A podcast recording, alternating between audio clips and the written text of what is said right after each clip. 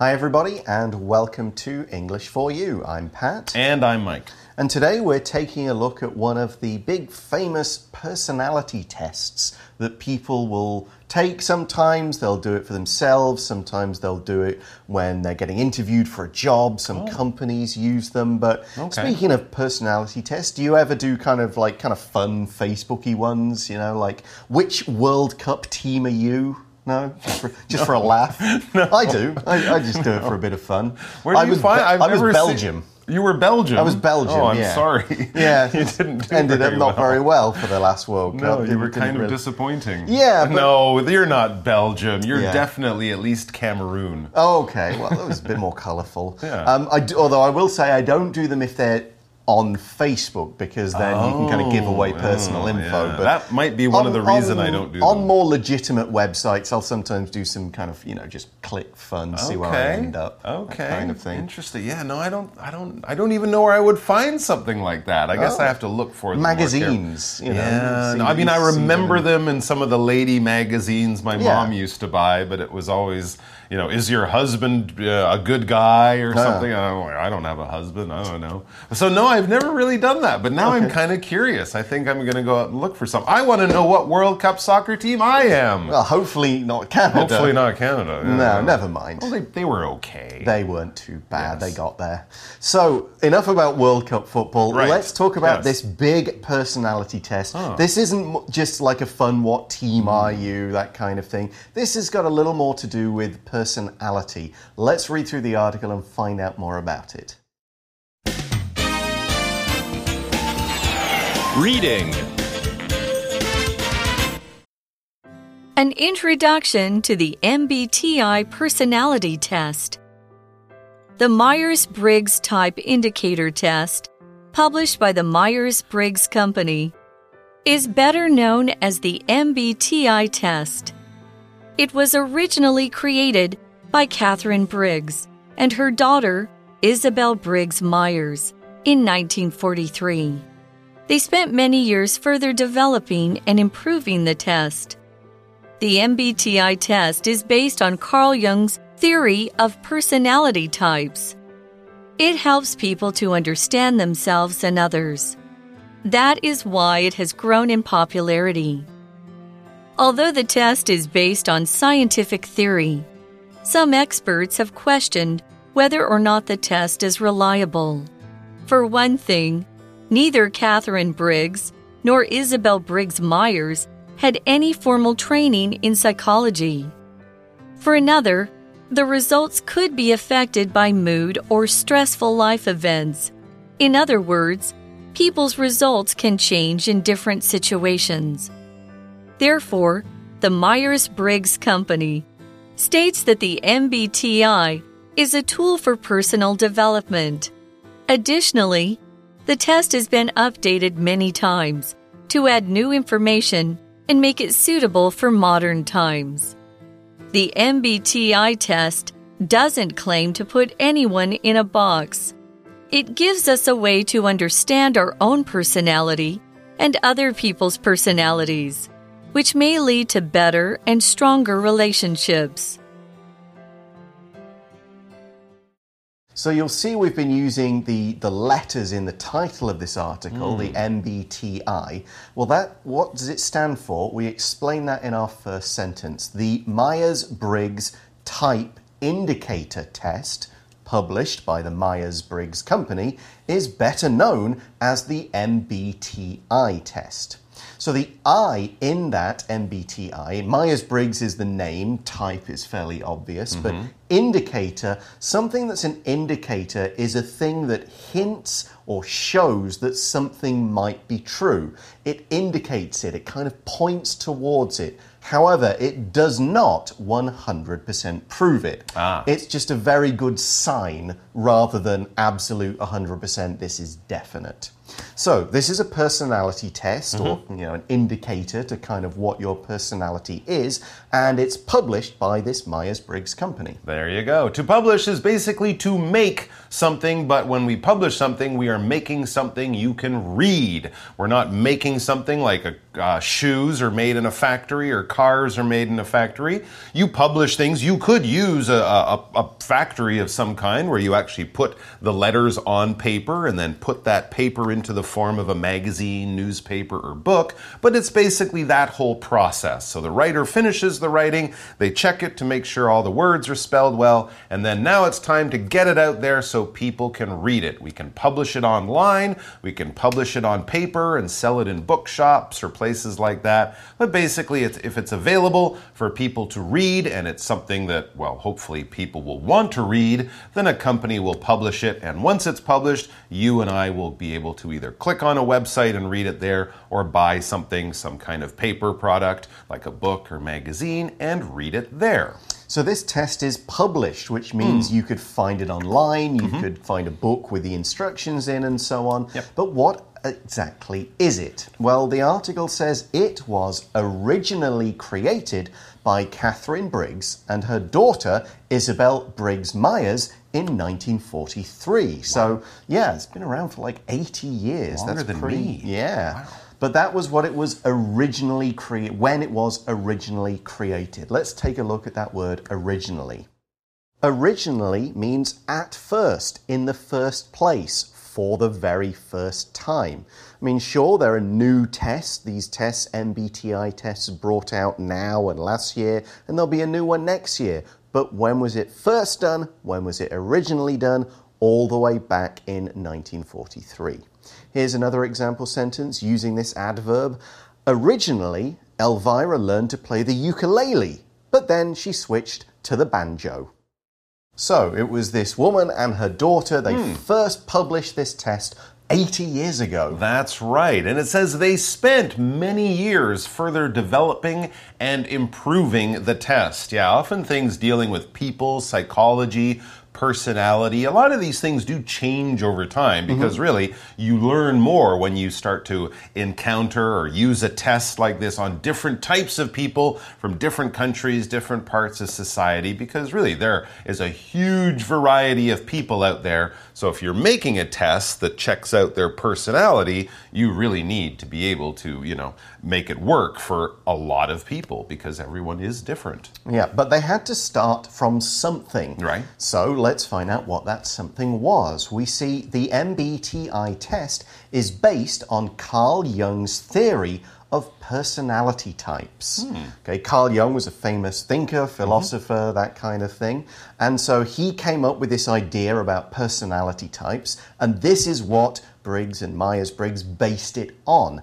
To base something on something, or if we use the passive voice, be based on something, then that means you use this thing as a base, some kind of foundation, like the bottom of a house, and then you build on it. You start with this, and then you go, okay, let's take this, and we add this, and we change this, and we kind of develop it this way, but that is your base, the thing you start with. That's right. And this was based on one of Jung's theories. What is a theory? It's basically a really great idea that a scientist or a thinker has, but then they have to do tests and experiments experiments to prove it. Once they prove it, it becomes a fact. But before they have the data, before they do those tests, it's just a theory. It's an idea based on something. Some theories, of course, are easier to test than others. You can set up an experiment for something in a lab and test a theory like that very easily. But other theories, like the theory of evolution, it's a little bit harder to test. You just need to find a lot of evidence around you in the world that basically shows that, yeah,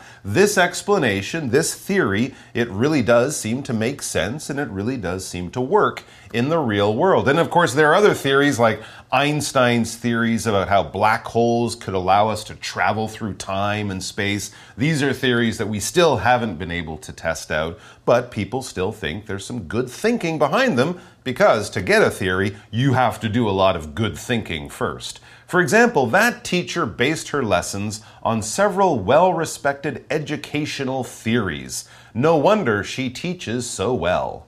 Yeah, and that's using based on as well as theories. Hmm. Okay, so what is the point of this indicator test? Hmm. The article says it helps people to understand themselves and others. Basically ah. says like how do you think? What kind of person are you? How will you react in certain circumstances? Okay, so we're testing a little bit more than what soccer team are you? Yes. Based on your personality. And that is why it, this test, the MBTI test, that is why it has grown in popularity. I'm sure if- at first a few small research places or universities were using it, but now it's used in many different ways in society. Okay, now in that sentence, we looked at today's language in focus, so let's take a moment to examine it in a bit more detail. So that sentence started with the phrase, that is why.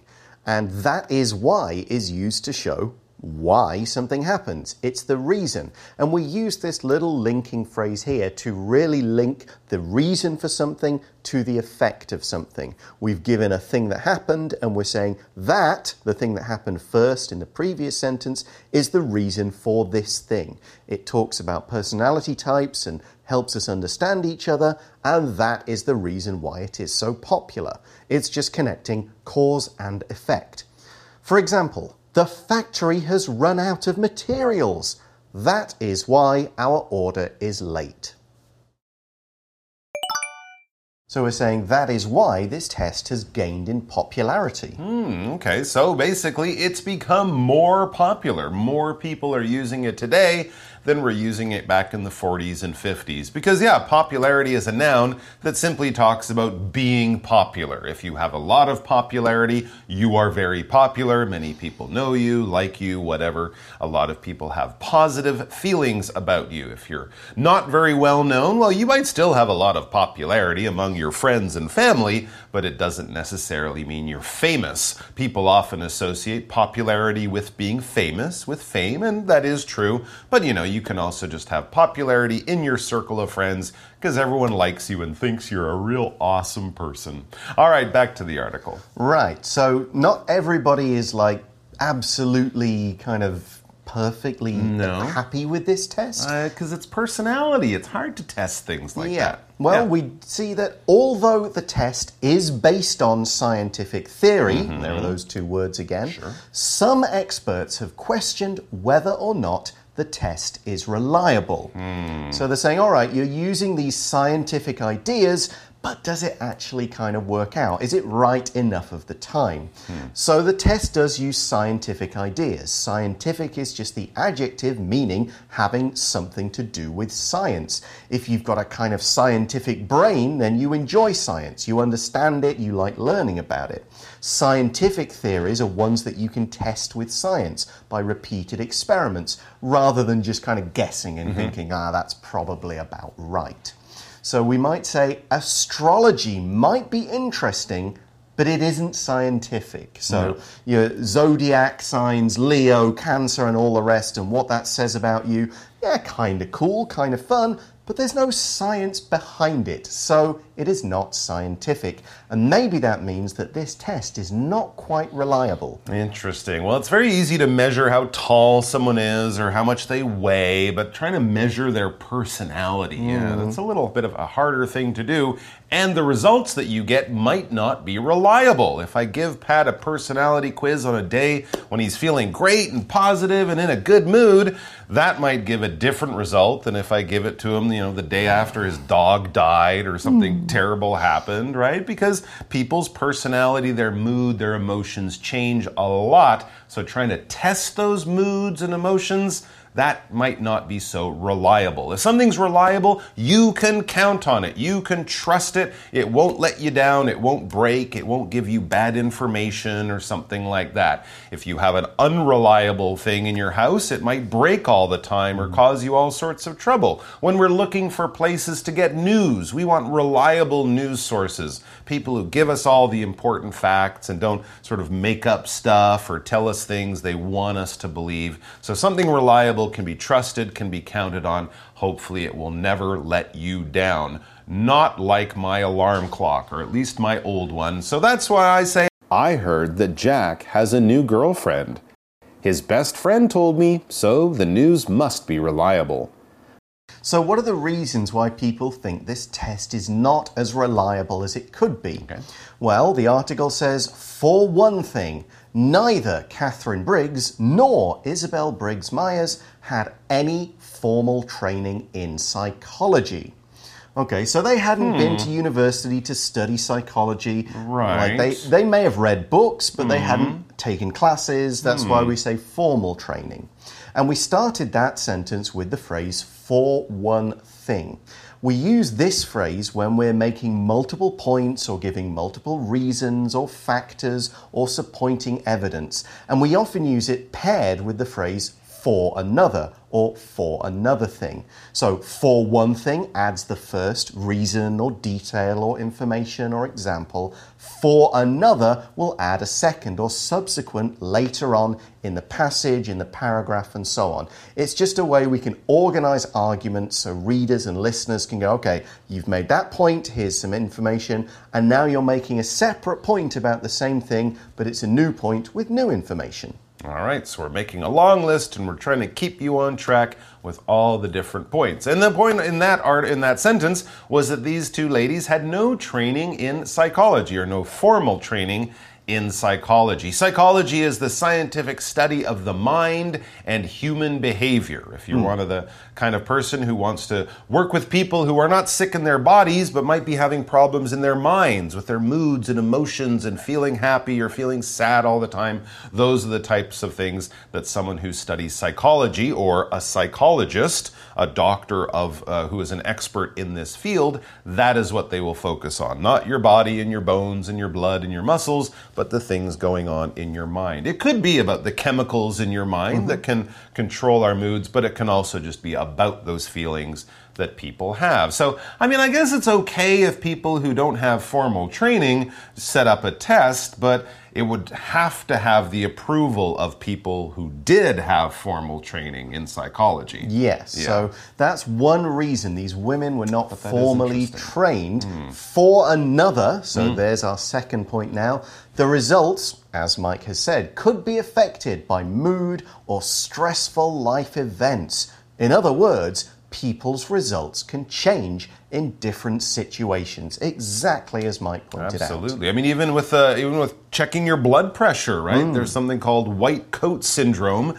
If someone sees a doctor, doctors make them nervous. I'm going to get sick. I'm going to die of something, and then they test them, and all their blood pressure is really high, and they're very stressed. So the same kind of way, some people just don't do well doing tests. Mm-hmm. Normally they'd be relaxed, but their mood can really change. Therefore, it says the Myers Briggs Company states that the MBTI is a tool for personal development. Ah. So they're not kind of saying, you know, give this to someone who you're thinking of dating because it will tell you if they're crazy or not or something. No, it's not something that you can use to just say, no, you're not the right person. It's more for you to try to understand yourself and your mind and your feelings better. Yeah, Okay. you wouldn't use this, a doctor wouldn't use this to evaluate a patient, Right. but you might use it You to failed, go to hmm, jail. Yeah, what kind of hospital. person you, you generally are. Okay. We also see, additionally, the test has been updated many times Hmm. to add new information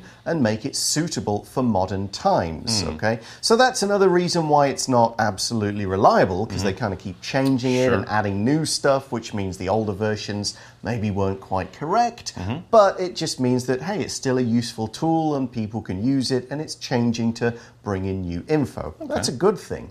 We here saw the word additionally, which is just another way of saying and, also, furthermore. It's a way to show that we are adding extra information to what we've already said. For example, Grant says he will be late for the meeting.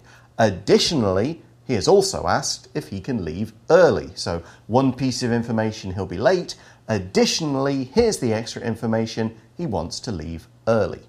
To update something, as we saw in that last sentence, is basically to add in new information to make what we're using even more useful, even more connected to the modern times, to what we're doing now, to what is going on. We often use this also as a noun, an update. You might get these on your phone once in a while when they have a new kind of OS or whatever, a new kind of software. And they're like, hey, if you use the old one, it'll still work, but it won't work as well, and you won't get all these newest additions, these these new functions that we have. So you will update your phone as a verb by plugging it in and letting it download, or you can call that information as a noun an update. It's basically getting it up to date or current with what is going on now.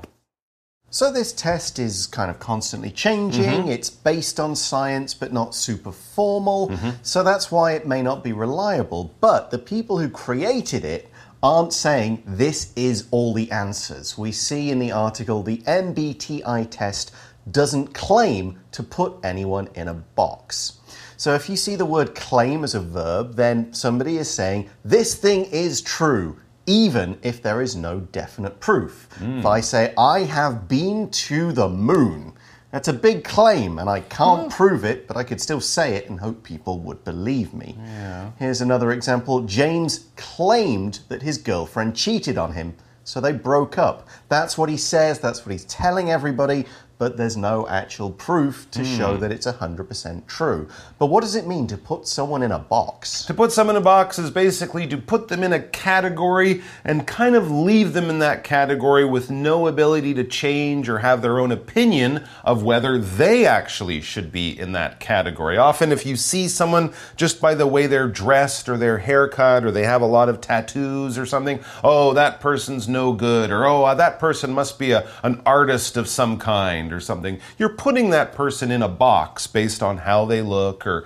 your opinion of how they look and what they're wearing. You might find out that the person in black leather with lots of tattoos is actually a lawyer mm. or something like that. That's why it's not good to put someone in a box or as we might also say, judge someone yes. from their appearance, judge a book by its cover, putting people in groups and categories without really taking the time to figure out who they are, because often people cannot be put in boxes, as we've said. Yeah. Everyone's personality is very unique and special. Yeah, so the test is saying it's not going to tell you everything and put you in this box and say, this is you and this is all you are. But, as the article says, it gives us a way to understand our own personality and other people's personalities which may lead to better and stronger relationships. So it won't give you all the answers, but it's an indicator test. It mm. may hmm. give you some signs, some pointers, mm -hmm. a few things to think about, which you will then work on yourself to get into a better or stronger relationship. Okay.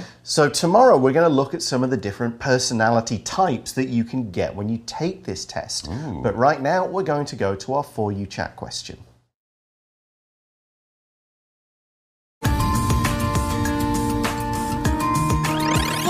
You Chat. All right, so our chat question is about personality. Now, we don't have the Meyer Briggs test. We mm -hmm. don't mm-hmm. have that here, so I'm just going to ask you. Okay. How would you describe your personality? Pretend you are you and okay. also a test. All right. Well, yes. Belgium, obviously, obviously uh, clearly forget Belgium. Clearly, but, yes. Um, I would say I am creative. I okay. think I can I can back that up. Okay. I would say as I've become older, I'm getting grumpier. Oh yeah. yeah. Uh, I, might, um, I might agree with you there. Creative, occasionally grumpy. Okay.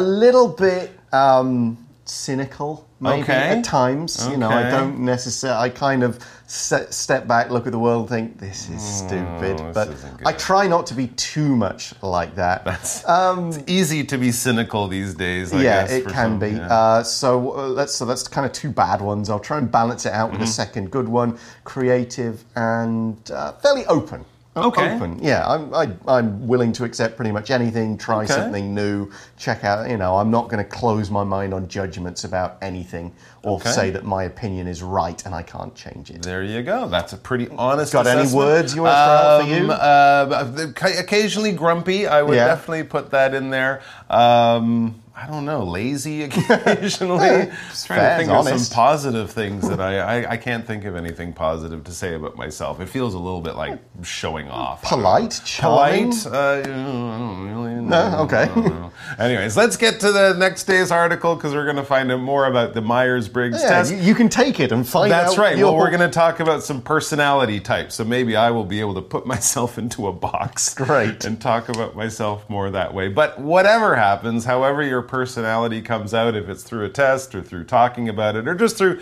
having nice people say nice things about you, it's interesting stuff to know. Um, and it can always help you get to know yourself better, Mm-hmm. which is good. We'll see We're you gonna be back. tomorrow. Bye for now. Take care. Vocabulary Review